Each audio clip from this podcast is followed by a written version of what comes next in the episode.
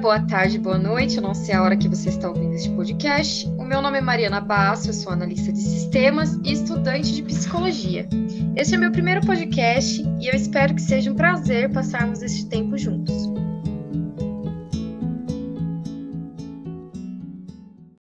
Hoje nós vamos falar sobre um tema muito importante para o momento atual que estamos vivendo, com o surgimento da pandemia causada pelo vírus Covid-19 que parou o mundo inteiro no ano de 2020.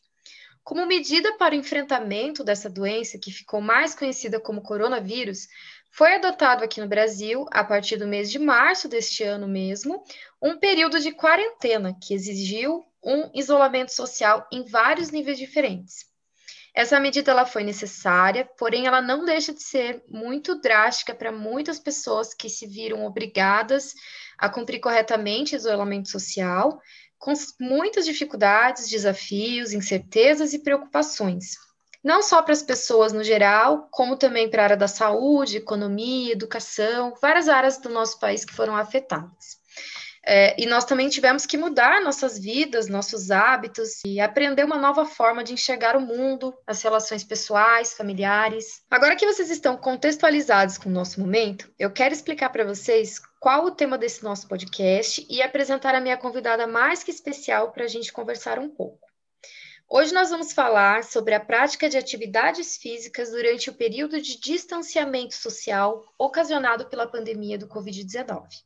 E para nos trazer conhecimento da área da saúde física, minha convidada muito especial é a Jéssica Bataglia. Ela é formada em educação física, é personal trainer especializada em corrida e treinamento funcional e também tem seu próprio método desenvolvido, que é o 4.5 treinamento multifuncional, e é também uma grande amiga minha. Oi, Jéssica, tudo bem? Oi, Má, sabe que é um imenso prazer estar aqui com vocês. Você sabe que eu sou uma grande fã do seu trabalho, né? Gente, a Jéssica ela é muito dedicada e ela tem uma preocupação que infelizmente não vemos em todos os profissionais da educação física, que é a preocupação maior com o bem-estar das pessoas como um todo, não é mesmo, Jéssica? Com certeza, Ma, essa é minha prioridade. Eu comecei cuidando de você, né, como minha aluna, e agora você conseguindo levar isso para outras pessoas é uma vantagem imensa para outras pessoas receberem informações com tamanha importância. Isso mesmo, a Jéssica teve um papel muito fundamental na minha vida pessoal. É, Jé, conta um pouco para gente sobre a sua trajetória profissional. Então vamos lá, basicamente, dando uma resumida, eu quero que vocês entendam que foi uma evolução profissional, porque o que, que eu enxergava? Que quando eu não era uma professora, eu tinha um objetivo. Quando eu virei professora, eu percebi que os objetivos poderiam ser maiores ainda e poderiam ir além. E ao iniciar fazendo estágio, eu trabalhava em academias comuns e eu percebi o quanto era difícil dar atenção para todo mundo e que realmente muitos professores nem tinham esse interesse, na verdade, né? E a falta de poder passar essa informação foi o que me fez crescer e começar a trabalhar com meu próprio método e como personal trainer, que é onde eu consegui dar atenção bem específica, trabalhar o objetivo de cada aluno. Então, hoje, realmente, o meu objetivo é cuidar da vida das pessoas, muito além de só a parte física. Coisa que você faz muito bem. Me diz, já como que foi profissionalmente para você quando começou toda essa doideira de quarentena, de Covid? É, a modalidade de treino online ainda não era uma super moda. É, como que foi essa transição profissional?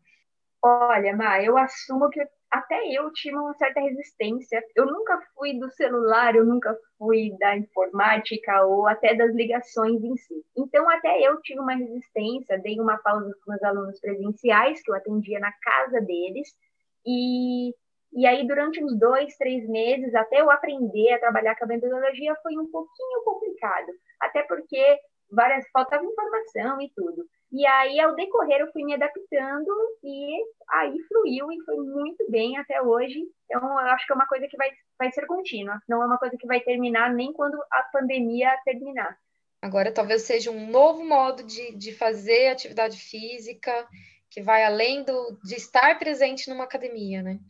Isso mesmo, exatamente. Eu acho que vai ter uma nova evolução, um novo método além dos tradicionais. Foi realizado recentemente pela Universidade de Virgínia, nos Estados Unidos, um estudo sobre os benefícios que a prática de atividade física poderia exercer sobre o vírus.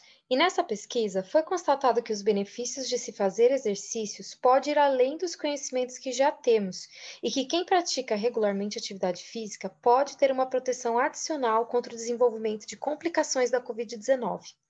Você acredita que pessoas que praticam exercícios físicos têm algum tipo de imunidade ao coronavírus? Vamos lá. Primeiramente, a gente tem que deixar claro que é uma coisa nova para todos. Todos nós estamos aprendendo com o vírus, não é verdade? E a questão de imunidade, eu não diria essa palavra em si, mas eu diria que as pessoas com um corpo mais bem preparado, mais bem estruturado, com uma capacidade pulmonar melhor, hábitos mais saudáveis, com certeza estão reagindo de uma forma mais fácil, estão passando pela doença de uma forma mais tranquila. Não que elas estão imunes a pegar, mas que elas estão enfrentando com uma facilidade imensa. Certo. É, eu fiz uma pesquisa com 150 pessoas de idade variadas, entre 20 e 60 anos, é, perguntando a elas como elas estavam praticando atividade física durante esse distanciamento social. E eu obtive alguns dados bem interessantes, né? Primeiramente, quando eu perguntei para as pessoas se elas achavam atividade física algo importante e se elas consideravam que realizar atividade física melhora algo no aspecto emocional, a resposta delas foi respectivamente igual, ou seja, as pessoas que elas consideram importante a atividade física, ela também acredita que há um impacto positivo no aspecto emocional. Qual é a sua opinião sobre isso, Jeff? É muito interessante esse resultado, né? Porque as pessoas às vezes sabem que é importante, sabem que vai fazer bem e nem sempre praticam. Então, vai muito além o fato de praticar ou não, de ter o gosto ou não e de se sentir bem ou não, né? Vai muito além. Só que a minha opinião é que o aspecto emocional está completamente ligado, direcionada à prática regular de atividade física. Sim, tem uma grande influência um no outro e quem pratica atividade física é, com certeza consegue ter um equilíbrio emocional, consegue passar por essa pandemia e os aspectos que ela está proporcionando de uma forma muito mais fácil do que quem está muito estressado, trabalhando demais e não dando tempo para se cuidar. Certo. Vamos falar um pouco sobre os principais empecilhos e desculpa que as pessoas dão para não treinar. Na pesquisa, é, 70% das pessoas disseram que elas já praticavam atividade física antes de começar a pandemia. E mais de 50% delas tiveram que parar de fazer exercícios. Quando eu perguntei quais foram os motivos pelos quais elas pararam, a maioria delas respondeu que elas não se sentiam mais motivadas a realizar atividade física nesse momento, ou então que elas não gostam de fazer atividade física em casa ou sozinhos. Uma outra porcentagem diz também que eles não fazem mais atividade física porque não tem como fazer atividade física em casa ou não tem como pagar. Você daria alguma dica, alguma solução para essas pessoas? Sim, Ma, ó, existem várias soluções. É, como eu disse, primeiro já entra o aspecto emocional para começar, né? Muita gente ia para uma academia porque às vezes se sentia bem dentro de um grupo, dentro de um ambiente. Então, isso influencia quando ele não está mais nesse ambiente. Ele não ia para treinar por um motivo específico. Ele ia para socializar. Acontecia muito. E isso é importante realmente para todos nós. Só que quando se trata de também cuidar da parte física, a gente não pode deixar de lado. Eu não julgo, porque como eu mesmo disse anteriormente, até eu dei aquela pausa de opa, o que, que vamos fazer agora, né? Até eu para conseguir entender e ver a melhor forma que eu poderia atender. Mas depois que eu me adaptei e eu tentei, pelo menos a parte dos meus alunos que eu consegui abranger, eu tentei dar a estrutura melhor que eu poderia para eles, sempre adaptando e evoluindo as aulas ao máximo. Mas eu senti que as pessoas sentiram essa diferença de onde treinar, né? Se eles teriam resultado ou não, se o material ia influenciar principalmente em pessoas que faziam musculação, né? A treinamento padrão, né, da academia. A pessoa que treina livre, já treinava com o peso do corpo, uma calistenia, um treinamento funcional, uma corrida, talvez não sentiu tanto quanto uma pessoa que precisava dos aparelhos para achar que talvez só daquela forma encontraria o resultado, né? Além disso, o medo de se lesionar. Muita gente era acompanhado por um profissional que depois que foi para sua casa não tinha e ficou se viu perdido naquele estado de será que eu treino, será que eu não treino? Não era só questão da evolução de querer ou não, se está com preguiça ou não, mas também do medo de se lesionar. Então, foram vários aspectos que foram influenciando, mas que davam para ser adaptados, só precisava um pouco mais de informação. Você acha que a falta de técnica ela pode ter influência para atingir os objetivos na hora do treino, porque as pessoas é, não estavam indo mais para a academia, logo muitas pessoas perderam essa orientação de personal. É, essa falta da técnica influencia na hora de atingir os objetivos? Sim, isso é um detalhe bem importante. Por isso, a importância do acompanhamento, né? Mesmo a pessoa de longe, mesmo por vídeo, ter o acompanhamento ia fazer muita diferença, porque a falta de técnica pode tanto não deixar a pessoa atingir o objetivo, como realmente se lesionar ou coisas do tipo. Porque vou dar um exemplo básico. Se uma pessoa pega um treino na internet, ela gosta, ela repete a semana inteira aquele mesmo treino, aquele mesmo grupo muscular e, consequentemente, vai se lesionar, mesmo não estando fazendo errado, né? Mas só pelo fato de repetir a musculatura que está fazendo o exercício. Então, a minha dica nesse caso seria você procurar um acompanhamento, diferente se você está como personal, ou mesmo se você tinha na academia, para pedir um treino né, mais estruturado para o seu profissional, para o seu professor aproveitando esse gancho, é, com o início da quarentena nós tivemos um verdadeiro boom de criadores de conteúdo fitness, né? Tivemos vários artistas que compartilhavam as suas rotinas de treinamento, alimentação, meditação, aquela coisa super linda, mas bem fora da realidade da maioria dos brasileiros. Você acha que isso tem alguma influência negativa no emocional das pessoas? Vou até além. Você acha que isso pode até mesmo desmotivá-las por não conseguir seguir essas rotinas? Sim, mas tem uma influência de uma forma negativa, né? Eu acho que tem gente que usa como estímulo, ah, talvez eu quero ser como aquela pessoa, ou também tem a forma negativa, de tipo, a pessoa não consegue acompanhar aquela rotina, porque ela tem que trabalhar, o filho tá correndo, o cachorro tá latindo e aquela loucura. E no vídeo tá tudo lindo, né? No vídeo que ela tá assistindo tá tudo lindo. E não é aquela realidade dela. Aí chega no segundo dia, ela desiste, que ela fala, não é para mim, né? Então, eu acredito nisso sim. Por isso eu ainda dou muito valor no trabalho personalizado, eu acho que faz essa diferença. Inclusive as próprias lives, não que elas não vão dar resultado, lógico que vão, só que às vezes é fora da sua realidade, né? Aquela live ou aquele é, famoso que compartilha o treino com o personal dele. Gente, o treino era para ele. Se ele tá, por que, que ele está compartilhando uma coisa que era o treino direcionado para ele, entendeu? Então, são coisas engraçadas que até eu, como profissional, não consegui entender e que tem muitos seguidores. Às vezes, um profissional bom não tem nem um terço dos seguidores, que canais famosos e que não passam instrução nenhuma têm. Então, se você for pesquisar, os canais mais famosos de fitness não são os melhores, mas são uns que falam bobagem e coisas do tipo, ou simplesmente um famoso, né? E tem o Marsatala é um exemplo que muita gente conhece, não é o canal mais famoso e é muito instrutivo. Então é muito engraçado essa balança, até que ponto a fama e a informação chega da forma correta para a pessoa. Você acha que a alimentação também é um ponto importante que deve ser observado para que a pessoa tenha um melhor desempenho na, na realização de atividades? Por exemplo, é, tem que estar interligado a alimentação com atividade física, um sem o outro não funcionaria? A resposta é sim e vai além, Má. A alimentação ela tem a ver até com a parte emocional. E eu não falo da pessoa estar gorda, estar magra, não tem a ver com isso, mas tem a ver com se sentir bem. Eu acho que eu acordar de manhã e ter disposição para fazer uma corridinha, ou para fazer alguma coisa, ou para simplesmente acordar feliz, não é só porque eu pratico atividade física, e sim porque eu me alimento muito bem. E quando eu falo me alimentar muito bem, é comer de tudo, não é ficar fazendo dietinha restritiva que está na moda. Não, é comer comida de verdade, é variar bem, é não passar vontade de nada. Se você tem uma vontade de uma bomba de chocolate, talvez passar vontade vai fazer mais mal e influenciar na parte hormonal e vai além do corpo do que você ter comido aquela coisa naquele momento. Então, a alimentação tem sim seu peso, diria até 50% aí perto da atividade física, alimentação e a parte emocional. Cada um tem seu ponto específico e isso é importante. Certo. A participação da família, ou até mesmo as críticas que a família coloca, porque tem família que, além de não participar, ainda enche as paciências de quem está tentando.